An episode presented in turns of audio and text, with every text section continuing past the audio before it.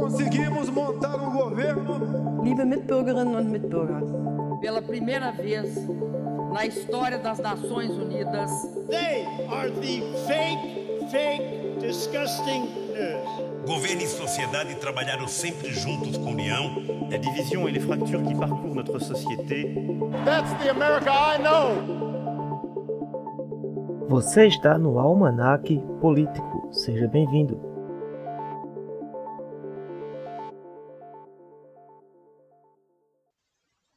Olá pessoal, seja muito bem-vinda, seja bem-vindo. Está começando mais um podcast Almanac Político. Eu sou Rívio Xavier Júnior e ao meu lado meu grande amigo Renan Lima. Olá, Renan.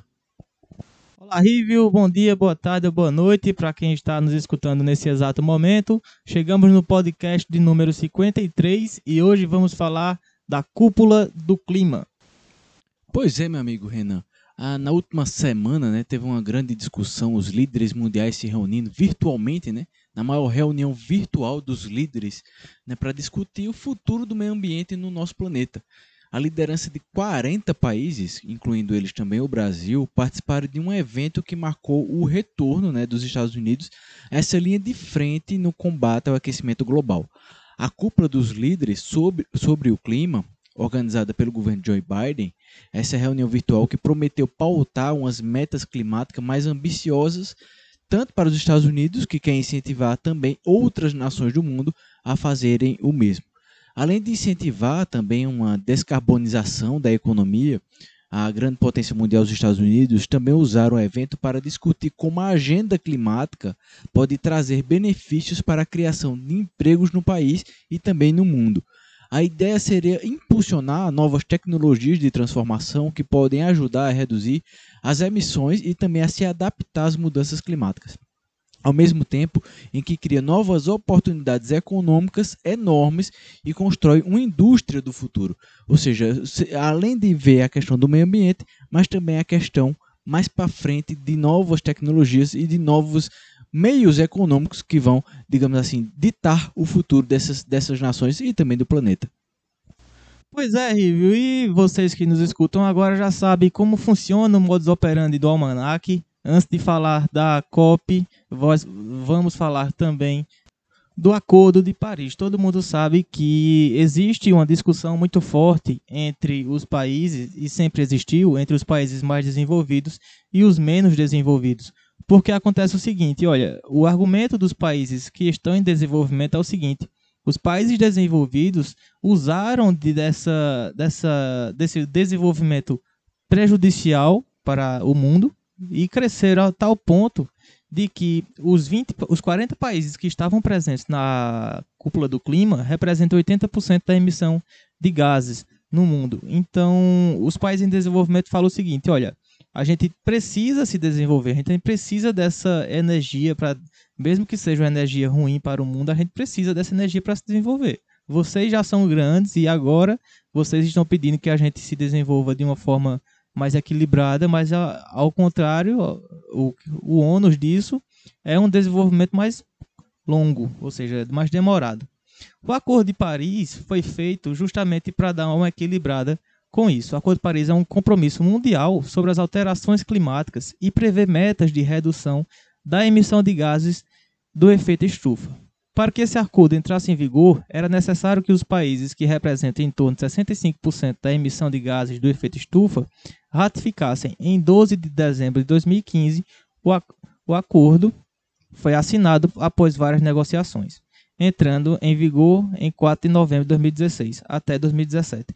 197, 195 perdão, países assinaram e 147 ratificaram. Deixa lembrar também que no início do governo, no início não, no finalzinho do governo Trump, ele tirou os Estados Unidos do Acordo de Paris e uma das primeiras providências que Biden fez ao entrar foi justamente recolocar o país no Acordo de Paris, ou seja, é uma política que deveria ser de Estado e não de governo para que essa, essa movimentação não acontecesse. Agora, falando um pouco mais sobre o Acordo de Paris, a gente terminou de falar do Acordo de Paris, vamos falar sobre a cúpula do clima, vamos dizer para que serve, o que é a cúpula do clima, então, o que está sendo discutido, e vamos lá. A cúpula do clima é um encontro de líderes sobre o, sobre o clima, logicamente, e como ela também pode impactar o mundo, ou seja, o desenvolvimento dos países pode impactar o mundo. O presidente dos Estados Unidos, Joe Biden, organizou na quinta-feira, dia 22, na sexta-feira, dia 23 de abril, a cúpula de líderes sobre o clima, um evento que é uma promessa de campanha do mandatário americano que prometeu isso antes de se eleger. Durante a disputa eleitoral, Biden se comprometeu a reunir alguns dos principais líderes mundiais nos seus 100 primeiros dias de cargo no presidente para discutir ações de enfrentamento à crise global das mudanças climáticas. Vamos agora dizer o que foi discutido nessa cúpula do clima, né? Apesar de ter como pano de fundo um projeto da administração Biden, a cúpula terá o papel estratégico de estimular a criação de planos por parte das maiores economias para reduzir as emissões de poluentes e gás carbônico até 2030. A meta é tida como crucial pelos Estados Unidos para manter o alcance, o limite de, de 1,05 graus Celsius de aquecimento. O encontro também terá um enfoque importante na discussão de capacidade de geração de emprego e renda nos países que adotarem a agência, a agenda de ação climática, dentre outros planejamentos que busquem a utilização de tecnologia, o cooperativismo internacional e a criação de benefícios econômicos em favor do combate à devastação ambiental. Foi o que eu falei lá no início. Os países em desenvolvimento é, criticaram essa, esse modo como os países desenvolvidos querem fazer essa redução é, de modo que precisam se desenvolver rapidamente. Então, foi criado um fundo onde os países desenvolvidos se comprometeram em repassar para esses países em desenvolvimento para que eles apliquem em ações voltadas para o desenvolvimento sustentável e para é, voltado para a ação climática. Pois é, e o Brasil que tem a ver com tudo isso, né?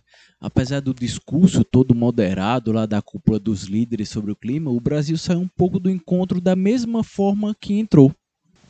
Em descreto com toda a comunidade internacional.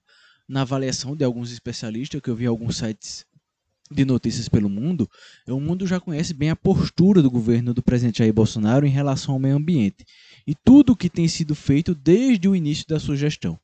Assim, né, as promessas não fazem muito efeito, ainda que sejam, eh, digamos assim, as melhores do que a postura de enfrentamento que ele tinha anteriormente. O próprio presidente, inclusive dos Estados Unidos, Joe Biden, deixou até claro em sua fala de encerramento na última semana, na sexta-feira, que espera um pouco mais do que apenas palavras, né? Abre aspas para o presidente. Ele ouvimos notícias encorajadoras anunciadas da Argentina, do Brasil, da África do Sul e da Coreia do Sul. E compromissos que nós fizemos precisam ser tornar realidade, né? enfatizou ele. Toda essa distância entre o discurso e a prática ficou clara né, na última semana, quando o presidente cortou do orçamento né, de 2021, que foi aprovado muito tardiamente, 240 milhões de reais que seriam destinados totalmente para o Ministério do Meio Ambiente. Né? E essa redução ocorreu um dia depois, veja bem, do que de Bolsonaro prometer na reunião pra, na frente de líderes mundiais que dobraria os recursos para fiscalização ambiental e também de erradicar o desmatamento ilegal até 2030. Agora é uma incógnita de onde sairão essas verbas. Ou seja, ele anuncia, no outro dia ele desmente. Fica difícil de acreditar totalmente no governo Bolsonaro quando ele fala isso inclusive com menos dinheiro do que o necessário para cobrir mais de mil operações planejadas por ano, o setor de fiscalização ambiental está perto de se tornar inviável. O corte do orçamento total do Ministério do Meio Ambiente de 2021 foi de quase 35% e atinge em cheio né, justamente a área em que Jair Bolsonaro, diante da desconfiança internacional, prometeu fortalecer durante o seu discurso da Cúpula dos Líderes sobre o clima. E agora a gente tem o prazer né, de apresentar, de mostrar a vocês um grande artigo de opinião aqui do nosso Barnabé Neto, que já foi parceiro nosso, nosso colega aqui do Almanac Político, né, parceiro do Almanac Político também, que ele fez um artigo muito bacana no site que você pode encontrar lá do The Politic, The Política, né? É mais ou menos como se fosse em inglês, o Politic com K no final. A gente vai deixar o link também quando a gente for divulgar lá no Instagram da gente. A gente deixa o link para vocês verem. E Renan vai passar mais ou menos a ideia o analista internacional Barnabé Neto. Pois é, Rívio, é, é um prazer trazer de novo Barnabé aqui para o Manaco Político. Barnabé que é uma sumidade na questão internacional, um amigo que a gente gosta muito. É, vamos lá, então. Barnabé divide a opinião de Bolsonaro com a prática dele aqui no Brasil em três fatores. É, a primeira dimensão, três, três dimensões no caso. A primeira dimensão está ligada ao esvaziamento das competências de órgãos ligados à regulação e fiscalização ambiental. Ele está falando aqui do IBAMA, ele está falando aqui da pasta de meio ambiente que, como o Riva acabou de falar, sofreu severos cortes. Esse processo está presente desde a reforma ministerial por meio da medida provisória 870 de 2019, a qual extinguiu a Secretaria de Mudanças do Clima e Florestas, CMCF, e deslocou alguns serviços de agências do Ministério do Meio Ambiente, MMA, para outros ministérios. Além disso, é preciso lembrar dos cortes orçamentários de pastas ligadas ao meio ambiente, os quais comprometeram a capacidade de mobilização do MMA, IBAMA, ICMBio e outros órgãos ambientais. A segunda dimensão notável tem sido a perseguição a indivíduos de grupos com posicionamentos contrários ao governo na pauta ambiental. Nesse quesito, o episódio mais notável talvez seja a exoneração do ex-presidente do Instituto Nacional de Pesquisas Espaciais, INPE, Ricardo Galvão, em agosto de 2019. Galvão foi exonerado após a divulgação de dados que apontavam o aumento de desmatamento e degradação ambiental no Brasil. Na ocasião, Bolsonaro acusou o INPE de manipulação de dados. Agora vamos para a terceira dimensão, Pode-se pontuar como o governo tem excluído os setores não governamentais na formulação de políticas ambientais. A gente está falando aqui das ONGs. Nesse, desde a publicação do decreto de número 9.759 de 2019, quando foram extintos diversos colegiados da administração pública federal, houve uma exclusão crescente dos mais variados atores da sociedade civil, academia e de organismos internacionais nas discussões ambientais. O que Barnabé está trazendo aqui para a gente é uma coisa muito simples. Olha, não tem como o Bolsonaro chegar lá na cúpula do clima, que vai ser em outubro, em Glasgow, na, na Escócia, e dizer que o Brasil vai reduzir o desmatamento em 100% até 2030, porque se a gente olhar para as políticas governamentais de Bolsonaro, a gente vai ver que é uma falácia. Falamos um pouco o que achamos, trazemos agora a opinião de Barnabé Neto e eu deixo a minha, a minha finalização sobre essa cúpula do clima também. Bolsonaro foi para a cúpula do clima com o Pires na mão, digamos assim. É uma movimentação que os nossos deputados fazem para ir a Brasília pedir alguma, alguma verba para os nossos municípios ou os nossos, nossos estados pedir para o presidente. No caso, Bolsonaro foi pedir para o mundo que o mundo ajudasse o Brasil com dinheiro para que o Brasil consiga, consiga preservar a Amazônia.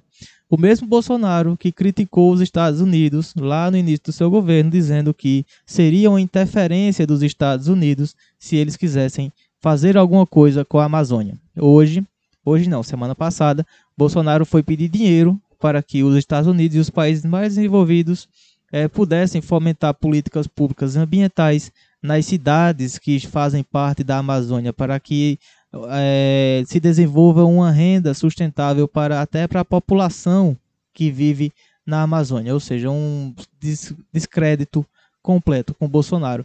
É, os Estados Unidos, por sua vez, não aceitaram essa, não engoliram essa desculpa de Bolsonaro e disseram assim: olha, a gente pode até começar a dar algum dinheiro para vocês, mas a gente precisa ver alguma coisa de início. Vocês precisam agir para a gente ver que vocês estão engajados nesse projeto e aí a gente coloca dinheiro. É aquele famoso ditado, né, meu amigo Renan? Foi algo para inglês ver. Bem, pessoal, está chegando ao fim mais um podcast Almanac Político. Espero que vocês tenham gostado. Sigam-nos lá no Instagram, arroba Almanac Político. Deixe sua mensagem, sua sugestão.